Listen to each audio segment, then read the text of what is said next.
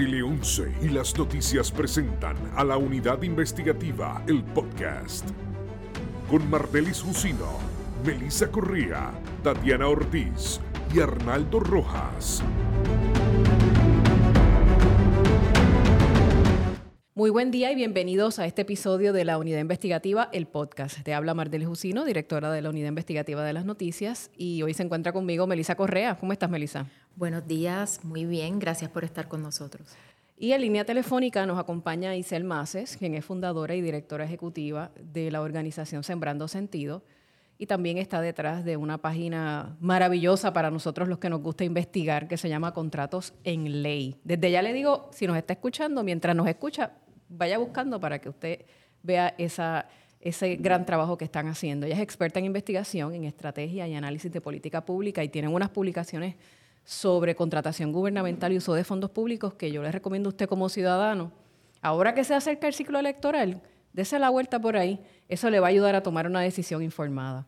También se encuentra con nosotros el exsecretario de Educación, César Rey, quien es catedrático de la Escuela Graduada de Administración Pública de la Universidad de Puerto Rico y fue buenos días. Buenos días y fue secretario del Departamento de Educación. También es, investigador sobre trata humana en alianza con la Fundación Ricky Martin. Buenos días, buen día, ¿verdad? No importa la hora que nos estén escuchando nuestra audiencia, ¿cómo están ambos? Buenos días, muy bien, gracias. Un saludo y gracias por la invitación. Y buen día a César Rey, que está también en línea con nosotros. De hecho, hace más de 20 años hubo un maestro de ciencia, maestro de ciencia del municipio de Bayamón, que de hecho se decía que andaba en un vehículo bien modesto cuando era maestro. Ese maestro cambió, a mi juicio, el curso de la historia del Departamento de Educación. De hecho, se decía que ese maestro era el secretario estrella de la administración Roselló y que llevaría a esa agencia al llamado siglo XXI. Y tristemente, ¿verdad? Como puertorriqueña, yo creo que atrasó por décadas esa meta. Y moralmente a juicio de muchos maestros y maestras y personal de la agencia, la quebró, la quebró moralmente. Y todavía estamos viendo las consecuencias de eso. Hablo de Víctor Fajardo. Víctor Fajardo terminó siendo acusado en el 2002, tanto a nivel estatal como a nivel federal. De hecho, según el, el ex fiscal especial independiente que lo investigó, César López Cintrón, es el único funcionario del gabinete constitucional que ha sido acusado y se declaró culpable de un cargo de ley de crimen organizado. A nivel federal, Víctor Fajardo enfrentó acusaciones por soborno, conspiración, extorsión, robo de fondos federales, lavado de dinero. Y es bueno recordar esto. Fue un esquema de extorsión que desvió 4.3 millones de dólares. Y uno hubiese querido que la historia no se repitiese. ¿Y quién diría que aunque no fue en la misma escala, aquel joven adolescente que vivió ese escándalo se volvió gobernador y Ricky Rosselló escogería como su estrella, como su secretaria estelar a Julia Gallagher? Y recientemente Julián Heller recuperó su libertad luego de cumplir eh, cárcel federal por conspirar para cometer fraude, por haber negociado con una empresa la subcontratación de su asistente y también firmó una carta eh, en la que ella apoyaba que se ampliara una calle en una escuela en Santurce a cambio de un descuento en la compra de un apartamento en, en un condominio allá en Santurce, me parece que es Ciudadela. Sí. Y tristemente ahora en el 2023, no sé si la historia se va a repetir o no, pero hay una mirada muy potente allí en la agencia. Y de hecho, por eso se encuentra conmigo Melissa Correa de la Unidad Investigativa, porque nos va a adelantar y nos va a dar una información que ya hemos estado, ¿verdad? O que se ha estado discutiendo en la palestra pública los pasados días. Antes de que entre Melissa aquí al juego, yo sé que está todo el mundo esperando a ver qué va a decir Melissa, vamos a una pausa de nuestro auspiciador y entonces empezamos con Melissa. ¿Busca simplificarte la vida? Nuestro multipack personal te permite proteger todas tus necesidades de cubiertas en una misma póliza, con la conveniencia de tener una sola fecha de renovación. Esto incluye tu auto, residencia, tu bote, placas solares y responsabilidad pública. También puedes incluir asistencia en el hogar y en carretera y viaje, brindándote la tranquilidad que estás buscando. Multipack personal, todo con múltiples tú recibes una información sobre, eh, nuevamente, ¿verdad?, el, Departamento de Educación. Eh, ¿Qué nos puedes decir sobre lo que está pasando allí? Pues mira, Mardelis, las fuentes nos informan que el FBI tiene el ojo puesto en el Departamento de Educación nuevamente y específicamente estaban buscando los contratos para la reparación de estructuras de la agencia, entre ellos las escuelas, así como de varios programas que reciben fondos federales. Y esa investigación, más adelante vamos a ver, porque ya alguien de Fortaleza como que nos dio una idea de cuánto tiempo pudieran haber estado investigando. De entrada me gustaría una, una reacción del ex secretario de Educación, eh, César Rey. Sí, yo creo que eh, es terrible el, cuadro, la fotografía que, que, tú eh, describes y ciertamente estamos tal vez ante la agencia, ante el departamento, ante el ministerio más importante que cualquier país puede tener, que es la formación no solamente de conocimiento, sino de ética y valorativa. Eh, lo irónico y tal vez lo trágico es que pasado el tiempo nosotros no somos capaces de aprender la lección, ¿verdad? La impunidad, eh, la invisibilidad que se hace de este tipo de crimen, que 20 años después, eh, como muy bien señalabas en la introducción, Mardelis, ocurra un acto de corrupción, un acto delictivo, un acto criminal, ¿verdad? me parece que, que, nos debería llevar a, a pensar radicalmente eh, cómo reconstruir, ¿verdad? Eh, no solamente el departamento, sino qué está pasando en nuestra sociedad en Puerto Rico, que hacemos de esto casi algo habitual. En otras palabras, la corrupción se normalizó y se ve como un defecto necesario o un mal necesario de lo que ocurre en la sociedad. Eh, lo digo con mucha pena porque, de nuevo, quien sufre ahí son los, los niños, las niñas, los estudiantes y el sistema, y a mí me tocó trabajar algo de eso. Y de eso vamos a estar hablando más, más adelante, ¿verdad? De, las consecuencias que tuvo aquel esquema, eh, consecuencias que yo creo que todavía se ven. Este, también esta línea telefónica y Maces, eh, ustedes de hecho demandaron al Departamento de Educación para obtener información necesaria para poder aquilatar qué está pasando al interior de la agencia. Y vamos, es información pública. Eh, y aquellos que nos sintonizan, les recuerdo, busquen en Google Soto versus Secretario de Justicia. Eso es un caso precioso de acceso a la información y lo importante que es para que los ciudadanos podamos tomar decisiones informadas y podamos fiscalizar a, los, tres poderes, ¿verdad? Eh, Isel, eh, tu organización demandó al departamento para obtener información. ¿Qué tipo de información era la que ustedes estaban buscando y qué análisis han, podido adelantar de lo que les han ido dando a través de esta demanda? Bueno, nosotros hace 11 meses eh, solicitamos información sobre todo lo que tiene que ver con la gestión gubernamental desde el presupuesto hasta el gasto, incluyendo ¿verdad? temas de contratación, temas de acción correctiva, que es cuando ¿verdad? los auditores, la oficina del Contralor y demás identifican algunas deficiencias y, ¿verdad? exigen o recomiendan algunas acciones a tomar para eh, corregir esas deficiencias y asegurar que no se vuelvan a dar malas prácticas eh, o incumplimiento de ley, ¿verdad? Dependiendo del hallazgo.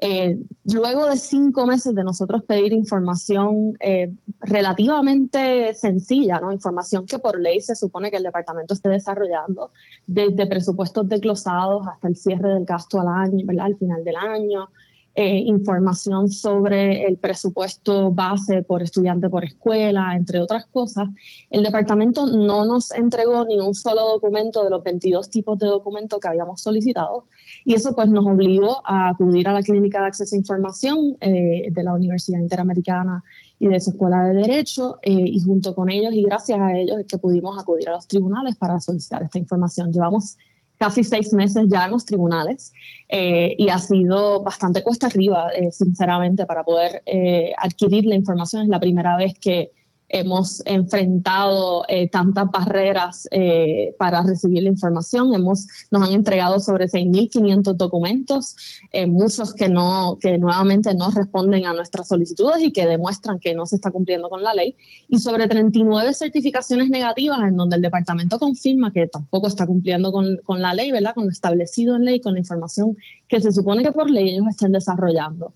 Así que eso nos deja, ¿verdad? Nos deja claro que, que hay pues hay, una, hay unas decisiones que se están tomando importantes eh, en presupuestos, en prioridades, en, gastos y demás que no se están evaluando, que no se está planificando correctamente, que no se están haciendo procesos de, evaluación de necesidades, de evaluación de mercado, eh, de planificación, de, poder evaluar cómo, cómo nos fue el año pasado, cómo nos fue durante los últimos años, para entonces poder definir nuestro camino al presente y al futuro y alinearlo con los recursos que se necesitan. Eh, no hay un proceso de fiscalización claro tampoco, a pesar de tener un síndico en, ¿verdad? en lugar ahora mismo.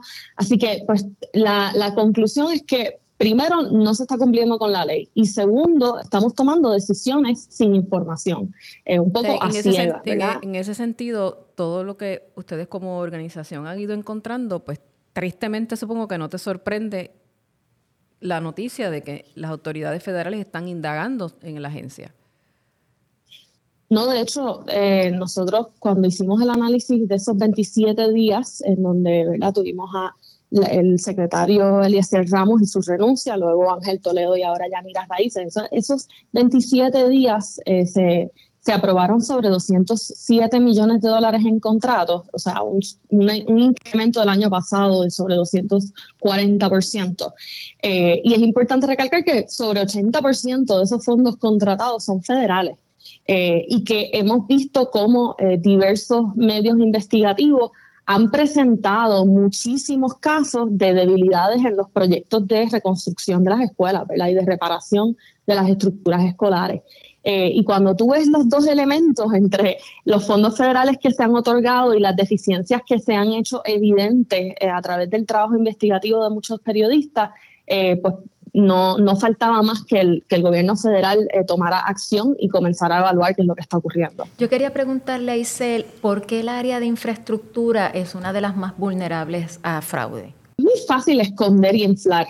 Eh, básicamente, porque estamos hablando de muchos materiales, estamos hablando de muchos procesos, eh, y en ese, y, porque hay tantos procesos, tantos materiales, tantas eh, actividades ocurriendo a la vez, pues es más fácil poder inflar precios, poder cambiar materiales de calidad por otros, etcétera. Eh, también estamos viendo que hay unas deficiencias en, la, en el departamento por parte, de, ¿verdad? En el lado de la fiscalización y el monitoreo continuo. Sabemos que se supone que los inspectores estén eh, evaluando estos trabajos, sin embargo, pues la, la manera en que se responde a los reclamos que se están levantando es mínimo tardía, ¿verdad? Los periodistas levantan bandera y no vemos acción. Todavía la semana pasada la secretaria no había podido visitar la escuela de Yauco, que hace más de tres semanas se levantó bandera y se evidenció cómo se está eh, pagando medio millón de dólares por pintar una escuela, eh, o más de un millón de dólares eh, por pintar una escuela. Así que estamos viendo como un retraso extenso en esa parte de inspección que no ayuda, porque no, porque obviamente pues si, si no estamos inspeccionando no podemos corroborar si se está cumpliendo con el contrato y mucho menos eh, si, si se está cumpliendo con los detalles dentro del contrato y con los materiales, etcétera. Hay un aspecto eh, que, tú, que, mencionas, Giselle, de varias eh, capas, un síndico en el departamento y, y, varias posiciones o funciones que hay dentro de la agencia y a pesar de eso ocurren estas cosas. Y en ese sentido, me gustaría que escucháramos la reacción de la secretaria de la gobernación en el programa Jugando Pelotadura de acá de, Tele 11. Eh, nosotros tuvimos la oportunidad de entrevistarla también en el programa Jugando Pelotadura Radio y posteriormente em, esta semana ella está en, el programa y Ferdinand le hace básicamente las mismas preguntas en relación a, esta información que revela Melissa Correa. vamos a escuchar esa interacción que se da entre Ferdinand Pérez y la secretaria de la gobernación para entonces tener ahí em, las reacciones de, eh, de, César Rey y la tuya. Y a continuación entonces vamos a escuchar qué, qué es lo que dice el gobernador sobre esta eh, nueva pesquisa. Vamos a escuchar primero a la secretaria de la gobernación. País sobre esta noticia que sacó la unidad investigativa de las noticias de Tele 11? donde nuevamente, ya yo he perdido la cuenta de esto, yo creo que como la cuarta o quinta vez que en los últimos 20 años el gobierno federal vuelve a ponerle la mira con una investigación eh, enormemente relacionada al tema de la corrupción. Usted nos dijo hoy en Noti1 que, que efectivamente la investigación está y que ustedes están colaborando. Siempre. Y, que hay un pedido de información de, por parte de los federales a ustedes para, para proveerles los datos. ¿Eso es correcto? Sí. Deme los detalles. El Departamento de Educación tiene varios filtros y no solamente tiene varios filtros para asegurar que las cosas se hacen bien. Eh, eh, tenemos la Junta de Control Fiscal, hay un síndico dentro del Departamento de Educación, el gobierno federal siempre está bien pendiente. Hay procesos que nos ayudan a, asegurar que los procesos se hagan de la forma correcta. Por eso es que nos sorprende, de tantos ojos que hay ahí midiendo, sigue, sigue habiendo corrupción. Dentro de la mente y el corazón de una persona, eh, uno no entra. Lo que sí podemos asegurar que con todos los filtros que tenemos, si alguien hace lo que no tiene que hacer, se va a identificar. Cuando se identifique, se va a buscar toda la evidencia y si se identifique culpable, se le va a caer, le va a caer todo el peso de la... Una, una, sola cosa pasar al panel. Eh, ¿qué, le pidió el gobierno federal? ¿Qué le pide el FBI en estos momentos? Apertura de información. Ellos pero fiscalizan el sistema y... ¿Pero qué en específico, secretaria, están buscando? No quien quiera que haya violado ley y reglamento, porque la ley y reglamento está, los filtros están. Eh, la mayoría de las investigaciones. Porque cuando entran los federales, porque estamos hablando de fondos federales. La mayoría de las investigaciones que comienzan en alguna agencia se deben a eh, confidencias. Así es que, a pesar de que sí tenemos muchos filtros, si de, repente ocurre una confidencia en el gobierno federal, se activa el, aparato eh, fiscalizador y se comienza a pedir documentos. La cooperación va a ser total. ¿Desde cuándo están investigando? Desde hace algunos meses. Unos meses. te diría seis meses. pero volvemos, hay, hay investigaciones que, que, que, no producen ningún tipo de arresto, pero se hacen investigaciones porque es parte de un proceso saludable, de si hay una confidencia, investigar, buscar documentos, verificar si se hicieron los procesos correctamente. No de todas las investigaciones ocurre, eh, termina en un, en un arresto. Esas son las declaraciones de la secretaria de la Gobernación. Varias horas después, eh, en un programa radial entrevistan al gobernador, Pedro Pierluisi. Vamos a ver qué fue lo que dijo Pedro Pierluisi. Ustedes escucharon bien las expresiones de Noelia, tú las oíste bien. Exacto. Vamos a escuchar cuál es la reacción del gobernador. Oh, lo que eso no es correcto, eso la tergiversaron. Mira, y aquí déjame hablarlo claro. El inspector general del Departamento de Educación sí hace requerimientos de cuando en cuando pidiendo información. Los que ha hecho hasta el momento tienen que ver con cosas que pasaron en administraciones pasadas, no en la mía, en esta administración. El Departamento de Educación coopera constantemente con las autoridades federales, sea el inspector general, sea el FBI, si es que el inspector general activa al FBI, pero todo lo que ha habido hasta ahora realmente tiene que ver con eh, eh, gestiones del pasado, de pasadas administraciones. Si surgiera cualquier irregularidad, que se investigue y siempre vamos a cooperar. Así que no, eso se tergiversó. Seguro, no, mi administración no está bajo investigación de las autoridades federales eh, en el Departamento de Educación. Si acaso lo que hay es que hay un proceso de cooperar con, el inspector general que es, constante.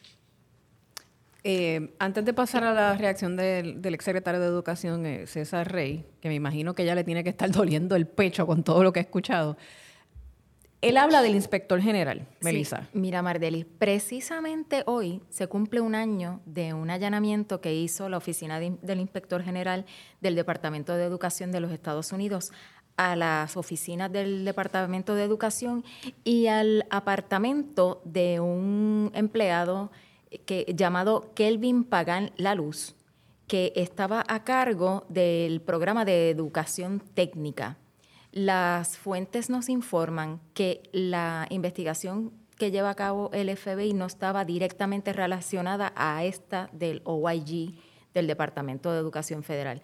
Eso no quiere decir que en un futuro pues se conecten, pero eso es, es otra investigación que ya había comenzado y que, como dije, precisamente hoy se cumple un año de ese allanamiento. Podrían ser varios asuntos. Sí. Lo que estén mirando y podría ser más de una agencia federal, ¿verdad? Que tienen jurisdicción sobre las operaciones del departamento. Sí. Eh, secretario, usted vivió las consecuencias terribles de la corrupción en el Departamento de Educación porque usted es la persona que asume las riendas del departamento después de la salida de Víctor Fajardo y ahora escucha todo esto, ¿no? Eh, sucediendo nuevamente y, y no podemos perder de perspectiva algo bien importante realmente el efecto neto, el efecto real, es sobre los niños y niñas, sobre los estudiantes del departamento. Sin duda alguna, es un, es un déjà vu, eh, compañeras y, las personas que nos, nos escuchan. Eh, hay un elemento de complejidad en el Departamento de Educación que facilita eh, todo este tipo de, de, materia que podría ser catalogada eventualmente como corrupción e ilegalidad.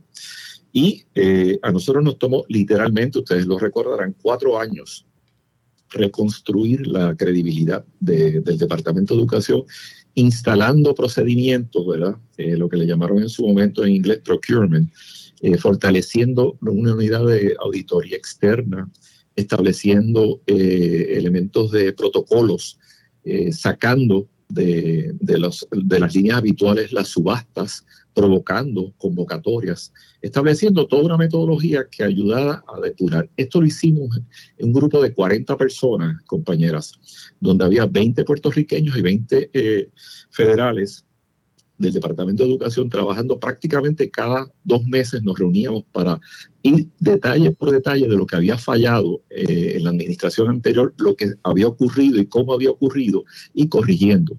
Eso en el 2004 queda establecido eh, y tal parecería, si se le daba seguimiento a ese proceso, que habría una depuración. Uno no puede pensar que no va a ocurrir una irregularidad, pero por lo pronto los elementos de controles estaban en su sitio.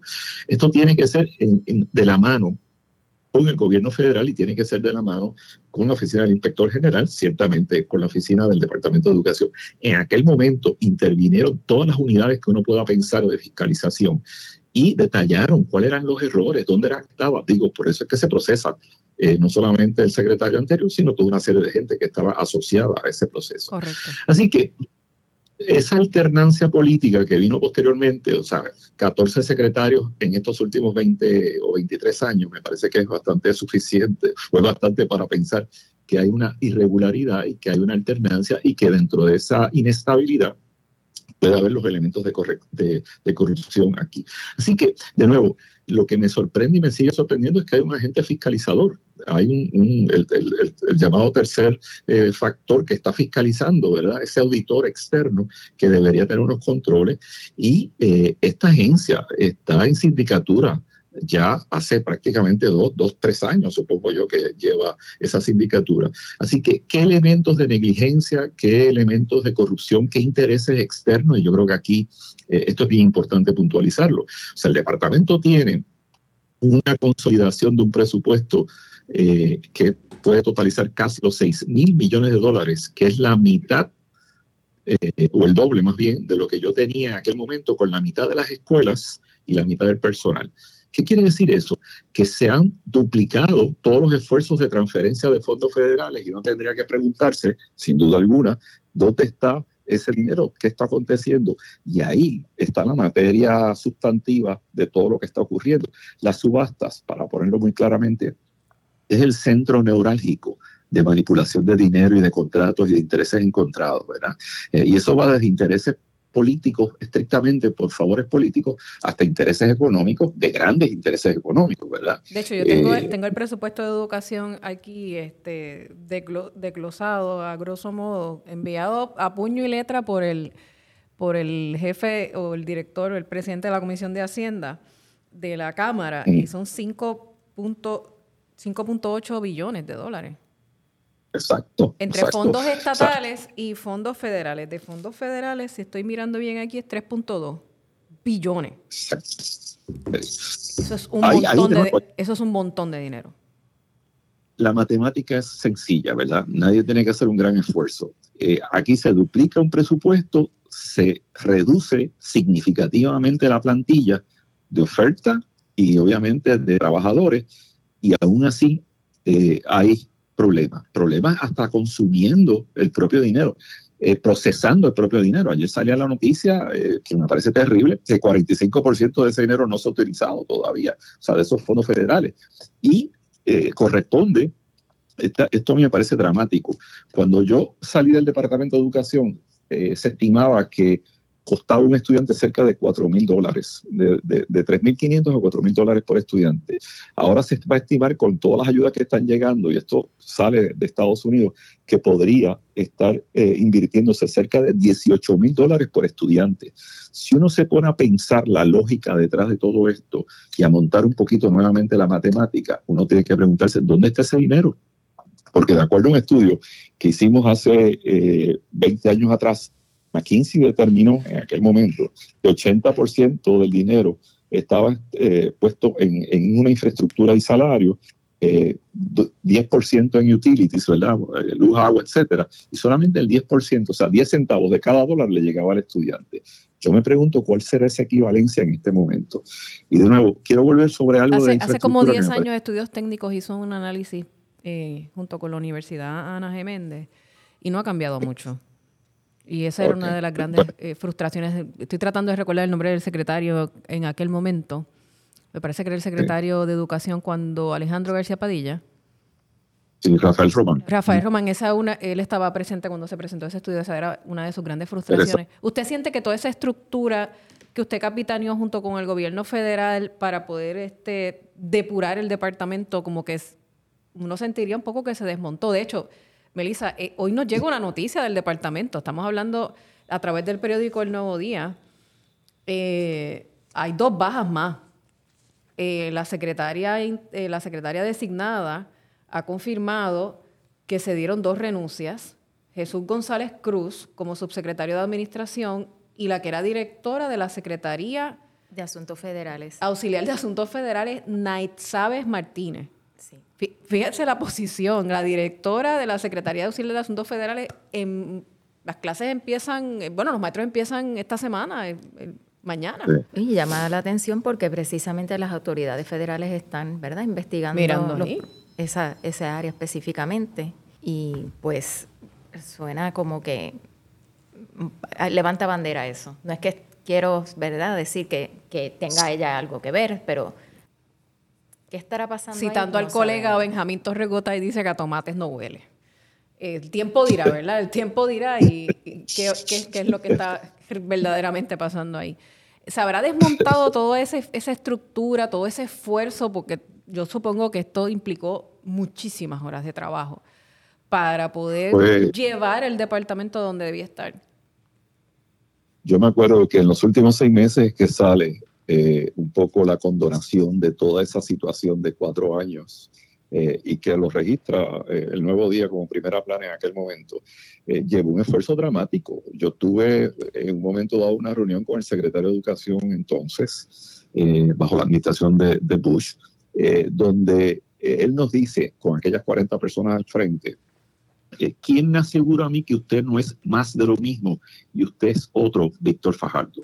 Wow. En aquel momento levanté y pues le pedí a mi gente que se saliera de la reunión, una falta de respeto dramática, pero esa es la opinión que se tiene de corrupción, ¿verdad? Eh, eh, que se viene levantando, desgraciadamente, dándole la razón a ellos, irónicamente, sobre hechos que siguen aconteciendo. O sea, hoy, todavía en el mes de, de agosto, a días de empezar las clases, situaciones que levantan por lo pronto curiosidad, incertidumbre, y no huele bien, sin duda alguna. Entonces, eh, a mí me parece que sí, en efecto, si no se desmontó, se, se obvia, ¿verdad? Se, se vio la, la, estructura, se invisibiliza, eh, y yo llamo la atención sobre esto, o sea, eh, la cantidad de dinero federal que está aterrizando en el Departamento de Educación es un alimento para que vengan este, elementos externos del departamento a tratar de capitalizar ahí. La infraestructura es una, pero los servicios eh, suplementarios son otros, aquellas autorías de horario extendido, Melissa y las compañeras se acordarán, eh, aquí hay gente encausada y gente presa por eso, que manejaban miles de millones de dólares donde no se daba el servicio y se obligaba a firmar la gente a cambio de, de computadoras o de, o de iPads, etcétera. Es que, de nuevo, el enjambre es demasiado sofisticado, está perversamente manipulado también y muchas veces, muchos de estos funcionarios puede que no se enteren eh, en el detalle, otros lo consienten, ¿verdad? No hay que ser ingenuo tampoco. Pero lo peor que puede pasar, y aquí voy a referirme a las expresiones de, las autoridades, ¿verdad? Es ponerse a la defensiva. O sea, aquí hay que admitir lo que se está haciendo, eh, ver dónde es que está el problema y tratar de corregirlo. Le estarían haciendo un favor mayúsculo a nuestro país. Eh, sencillamente reconociendo que hay errores o que hay gente cometiendo eh, delitos y, ya este, vamos, a, vamos a pasar la página. Eh, tratar de decir aquí no pasa nada, bueno, pues lo que hace es atrasar más esta situación y crear desconfianza, a la larga quedan mal, ¿verdad?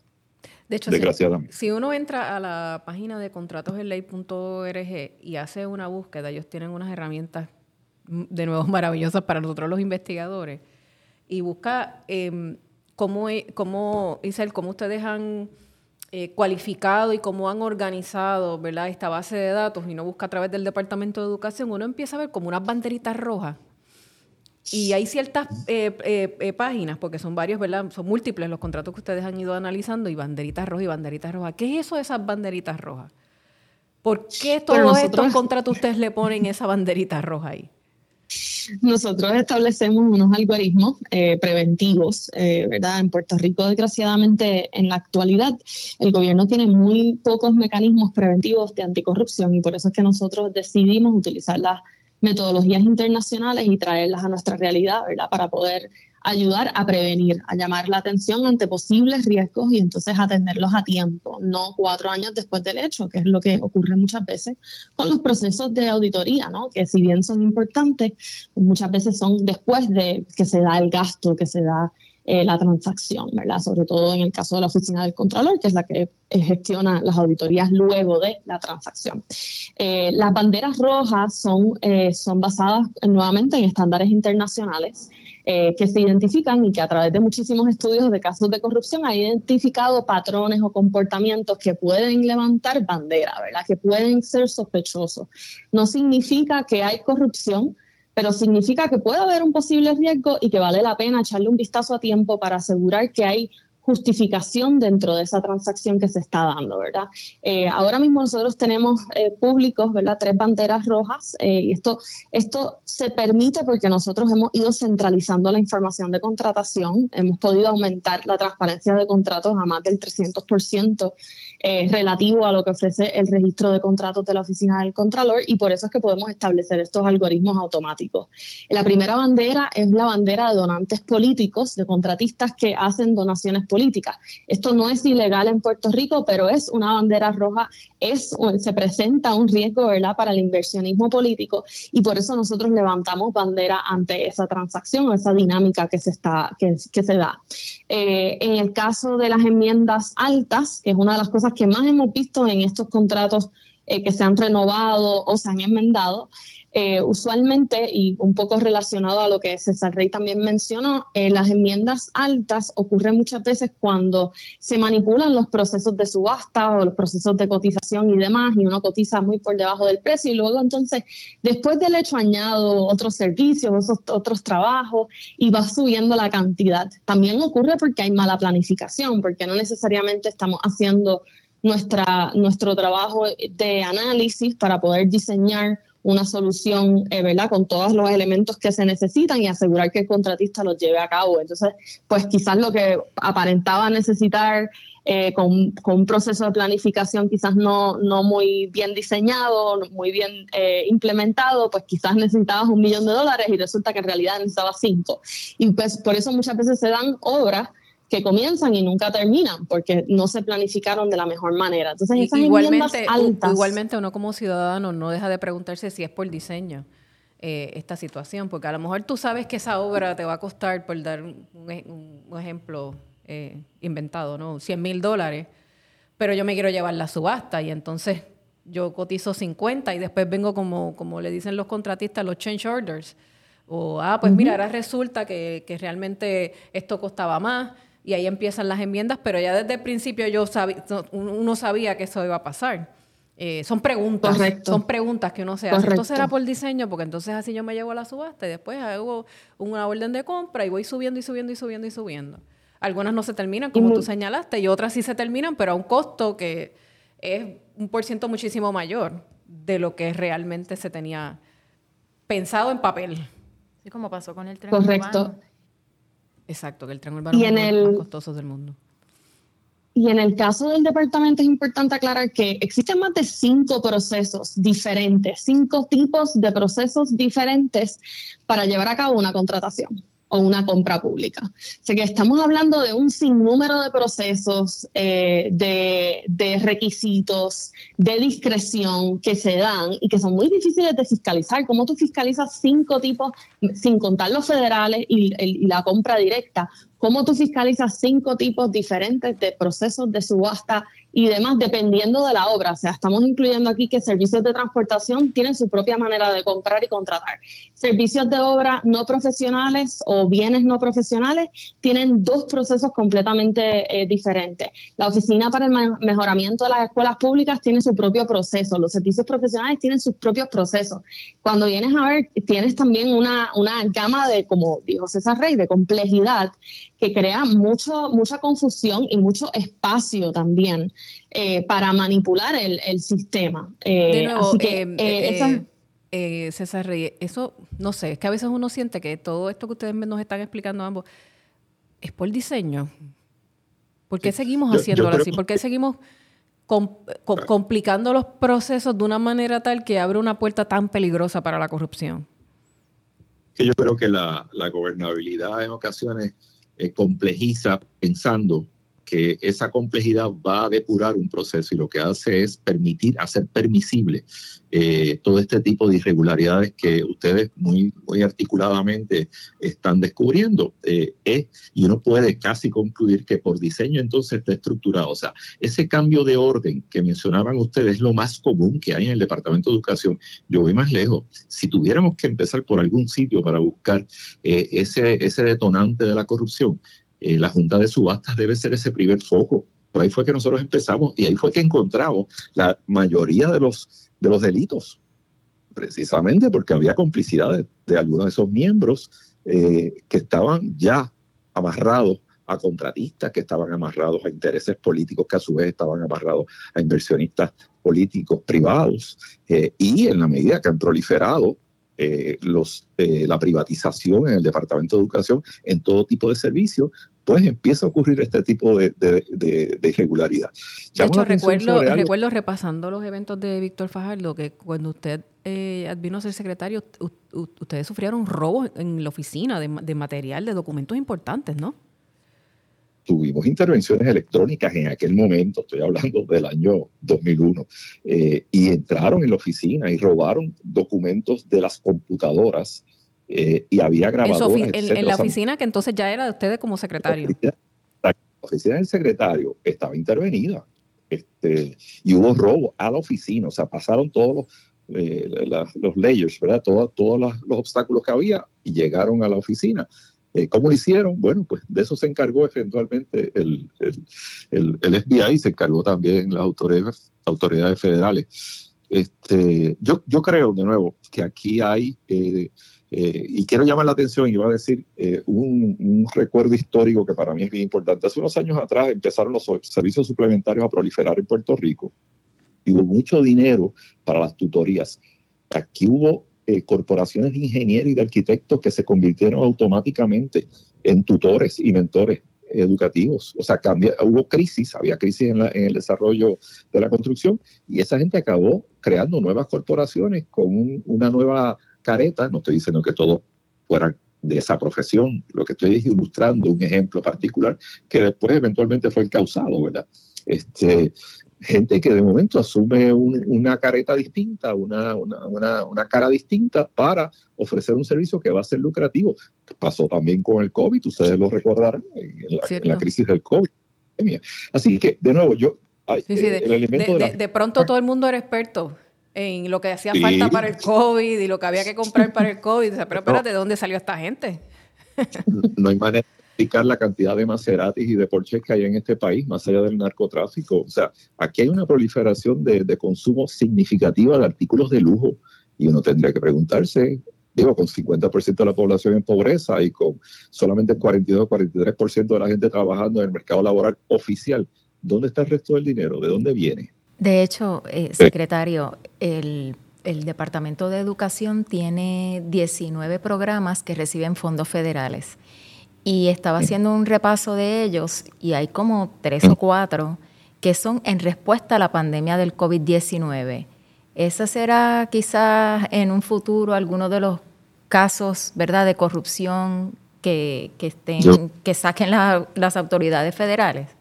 Yo no sé, no podría decir, ¿verdad?, responsablemente, pero eh, a mí me parece que hay que manejar esto eh, incisivamente eh, y, de manera radical. Yo estuve reuniéndome por años con el, agente fiscalizador federal que se llamó, se llama Phil Maestri, este, en Puerto Rico, y semanalmente yo me reunía con el contralor Díaz Saldaña, semanalmente, todos los lunes nos reuníamos para auditar qué era lo que estaba ocurriendo en términos de los correctivos y los adiestramientos que había que dar.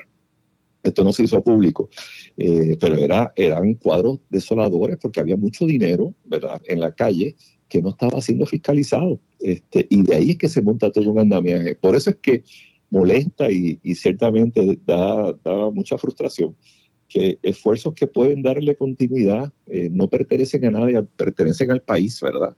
Eh, que a la larga lo que hacen es hacer transparente el proceso y hacer saludable la inversión que se hace en educación, que se esté perdiendo y que se esté quedando en manos privadas o en manos de gente poco decorosa, que lo menos que le interesa es la educación del país. Mientras tanto, la educación del país, el desempeño sigue siendo cuestionado, ¿verdad? Y voy, voy, más allá, todavía a esta altura, en el 2023, ¿Cuántos maestros y maestras todavía están comprando la témpera, las decoraciones de sus salones y materiales para los estudiantes? ¿Y cuánto? Son casi 6 billones de dólares de presupuesto. ¿Y cómo es posible que todavía tengamos maestros y maestras que lo hacen de corazón?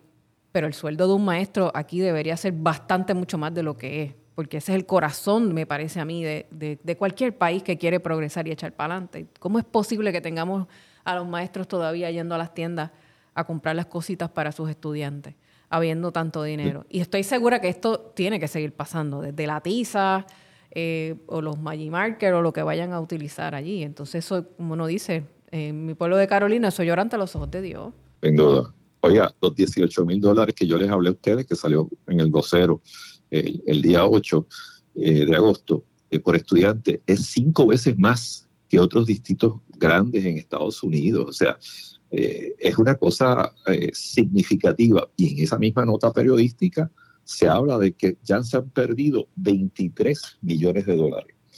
De nuevo, cuando uno pone eso sobre eh, una mesa, uno se da cuenta de que algo dislocado está aquí y que hay mucha ruptura. Y claro, yo tengo que decirlo, me parece que hay mucha tolerancia a la corrupción, ¿verdad? Aquí somos muy fáciles en el olvido y eh, e, esto que estamos hablando nosotros ahora es rememorar algo que el pueblo lo tendría que tener, el país lo tendría que tener, y sobre todo los gobernantes lo tendrían que tener de frente eh, todos los días, porque eh, mientras tanto estamos, estamos atrasando al país y yo creo que esto es bien riesgoso.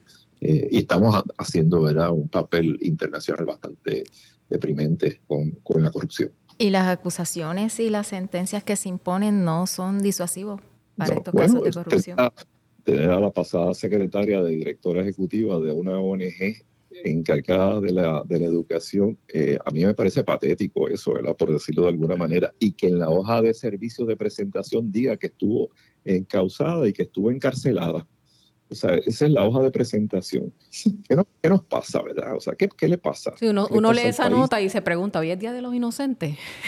Porque la verdad es que de, de, primera instancia era un poco difícil de, Ojalá de creer, dice, esto será el Día de los Inocentes, esto realmente está pasando. Este, y usted habla de esos 18 mil también, quería apuntar, y eh, cuando, cuando yo era abogada que, hacía familia y calculaba pensiones, eso me dio una idea bastante clara de más o menos cuánto cuesta la educación en, en una institución privada. Y ahora, ¿verdad? Pues tengo una hija. Usted habla de 18 mil en el Departamento de Educación. Básicamente una escuela, un, buen colegio, estamos hablando de entre 7 a 10 mil dólares. Ponle 12 un colegio de los que llaman caro, ponle 15, 16, y estamos hablando de 18, que no significa, como hemos discutido aquí, que esos 18 mil lleguen peso a peso a los estudiantes, el problema es que no llega. Es cierto, es cierto. Aparte, eh, o sea, eh, es un manejo de dinero que podría significar probablemente unas posibilidades distintas de desarrollo. O sea, ese, esa narración de que hoy, mientras estamos hablando nosotros aquí, haya eh, maestros y maestras comprando materiales porque no le llegó o que se haya pagado un millón de dólares por una escuela que no está pintada adecuadamente o que está inutilizada.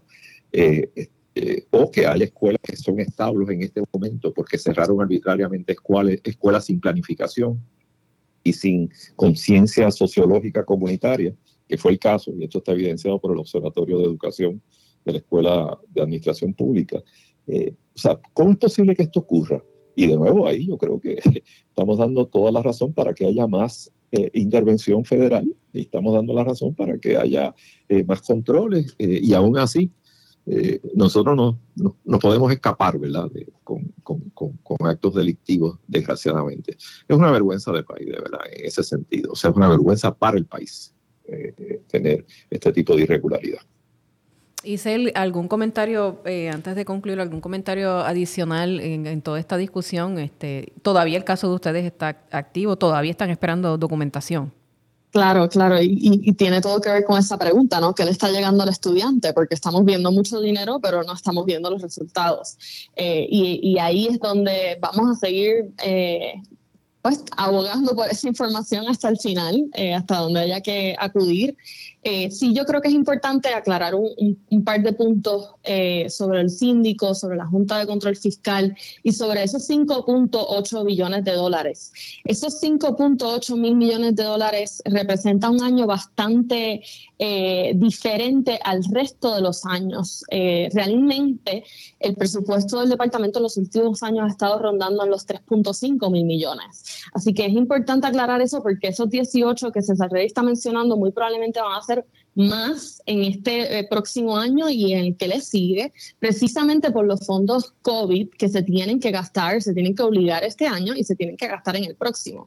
Así que eh, yo creo que es bien importante aclarar eso porque la situación se agrava todavía más, la oportunidad para enriquecerse de manera privada a cuesta del pueblo eh, se extiende si no protegemos los, recursos y no fortalecemos los procesos. Y en todo esto se encuentra el síndico por una parte y la Junta de Control Fiscal por la otra. Pero yo creo que es bien, es bien importante aclarar dos puntos aquí. Primero que el síndico eh, si bien está evaluando los procesos y presentando recomendaciones, le toca al departamento implementarlas para que el síndico entonces eh, se pueda, eh, se pueda, pueda cerrar su oficina, como quien dice, em, y pueda darlos como, como por graduados, ¿no? sin, esos, sin esos nuevos controles, nuevos procedimientos, el síndico muy probablemente se va a permanecer. Lo segundo es que el síndico no está formando parte del proceso de compra Ah, y a lo que me refiero aquí es el proceso de subasta, el proceso competitivo. Ellos aprueban el contrato al final, pero el departamento sigue siendo el que lleva a cabo estos procedimientos. Esto no es tan típico cuando se establecen síndicos. Usualmente cuando se establecen, ellos forman parte de esos procesos competitivos que se dan para escoger al contratista. O sea que nuevamente se presentan espacios para seguir manipulando y para que no ni siquiera el síndico pueda ver todos los elementos que se están dando en esos en esos procesos, ¿verdad? entre comillas, competitivos para escoger a los contratistas. Lo otro sobre la Junta de Control Fiscal es que la Junta de Control Fiscal usualmente a donde va a enfocarse en su revisión de contratos es aquellos contratos que llegan a 10 millones de dólares o sobrepasan esos 10 millones. Y se enfocan en dos cosas.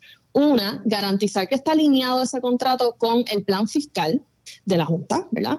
Y dos, que eh, hay, una, hay una competencia de mercado. Y cuando hablamos de competencia de mercado, realmente puede ser algo tan general como preguntarle al departamento si eh, pasó por un proceso competitivo eh, para poder elegir a ese contratista, ¿verdad? Si se, si se llevó a cabo un proceso de subasta, un proceso de solicitud de propuesta, no necesariamente evaluar los procesos, las propuestas y demás. Así que esto es importante porque también implica que en muchas ocasiones, aun cuando están estos controles adicionales. Son controles que casi casi parecen un checklist y que no entran a la profundidad de los procesos y, los, y, esos espacios donde realmente se está manipulando eh, el, uso de los fondos públicos para entonces poder eh, corregirlo, ¿verdad? O poder obligar esas correcciones y, el fortalecimiento de, los procesos. Así que eh, para mí eso es importante también aclarar porque a veces pensamos que pues ya tenemos todos estos controles, pero, pero evidentemente no están dando los resultados que estamos esperando y hay razones por las cuales no se están dando que también se tienen que levantar y se tienen que discutir.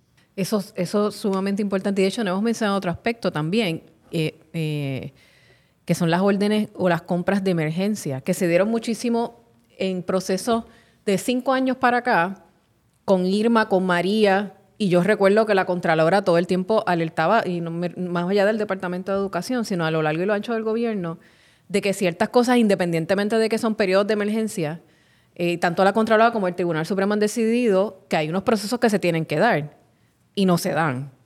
Eh, y yo diría que de María para acá hemos tenido a lo largo y lo ancho del gobierno, y eso incluye el departamento, compras de emergencia por Irma, por María, terremotos, eh, COVID, y a veces compras de emergencia por diseño, porque a lo mejor alguien ah, eh, eh, intencionalmente o negligentemente lo dejó para largo y ya las clases van a empezar y hay que firmar este contrato porque las clases empiezan en dos o tres días. Y esos son aspectos en todas las agencias que hay que ponerle también mucho ojo sobre cómo se están dando esos procesos y por qué se están dando esos procesos de esa manera. Eh, Correcto, y, eso también es importante porque la Administración de Servicios Generales, que tiene a cargo la centralización de las compras no profesionales en la rama ejecutiva, no lleva a cabo muchas de las compras que se están llevando en el apartamento todavía. Entonces, eso también crea eh, otra, ¿verdad? otro nivel de burocracia y de procesos diferentes, aunque en teoría se supone que estén alineados con los reglamentos de la administración y que tampoco son transparentes porque las órdenes de compra no se comparten en el registro de, contratos eh, y aunque ASG sí está compartiendo mucha de la información que ejecuta, pues no necesariamente incluye lo que está pasando en educación, ya que educación lo está manejando en su gran mayoría por sí solo. Y traes un excelente punto, el asunto de las órdenes de compra. Me parece que hubo alguien que se atrevió a decir que eso no era un contrato. Bueno, lo es. Y eso es un punto bien importante y sé que tú traes que en, el Contralor los periodistas ¿verdad? y los investigadores no tienen acceso a esa, esa parte. Eh, y aquí hay muchos procesos que se dan a través de ese mecanismo de orden de compra. Y no, y no hay transparencia en ese aspecto. No estamos viendo, eh, no podemos analizar y aquilatar eh, esos documentos porque no, no, no tienen referencia en la página del Contralor ni en ninguna otra página, que yo sepa. No, ahora mismo no, no existe. ASG ha estado publicando información sobre sus procesos de compra, eh, incluyendo ¿verdad? los procesos competitivos y sus pistas para, para estos procesos. Pero eh, desgraciadamente el registro todavía no incluye esa información. Nosotros hemos tenido varias conversaciones sobre el tema eh, con integrantes de la oficina del Contralor y sabemos que han explorado diferentes alternativas, pero pues eso todavía no se ha dado y, es un área eh, donde existe por lo menos, nosotros, bueno, deberíamos preguntarle a la licenciada Mercado que conoce muy bien los procesos y el gasto en compra, pero estamos hablando de, dinero importante que se está obligando y que no se está transparentando a través de estos procesos de órdenes de compra adicionales a otros tipos de contratos que no se están registrando en la oficina del Contralor. Bueno, eh, Melissa, no sé si vas a hacer un comentario adicional. Le agradecemos a ambos eh, por su tiempo, ¿verdad? Sé que están bien, bien ocupados, eh, ambos en sus respectivas eh, profesiones. Gracias a ambos, al César Rey, secretario de Educación, e Isel Más. Gracias. Esta conversación, esta conversación continúa. Ambos son personas que yo respeto mucho. Por la trayectoria que tienen y por el trabajo que han estado haciendo. Así que esperamos poder conversar con ustedes nuevamente en un futuro. Gracias a ambos por estar con nosotros. Hasta aquí el podcast de la Unidad Investigativa de las Noticias. Un placer siempre. Gracias. Hasta la próxima. Un honor, Gira. Gracias.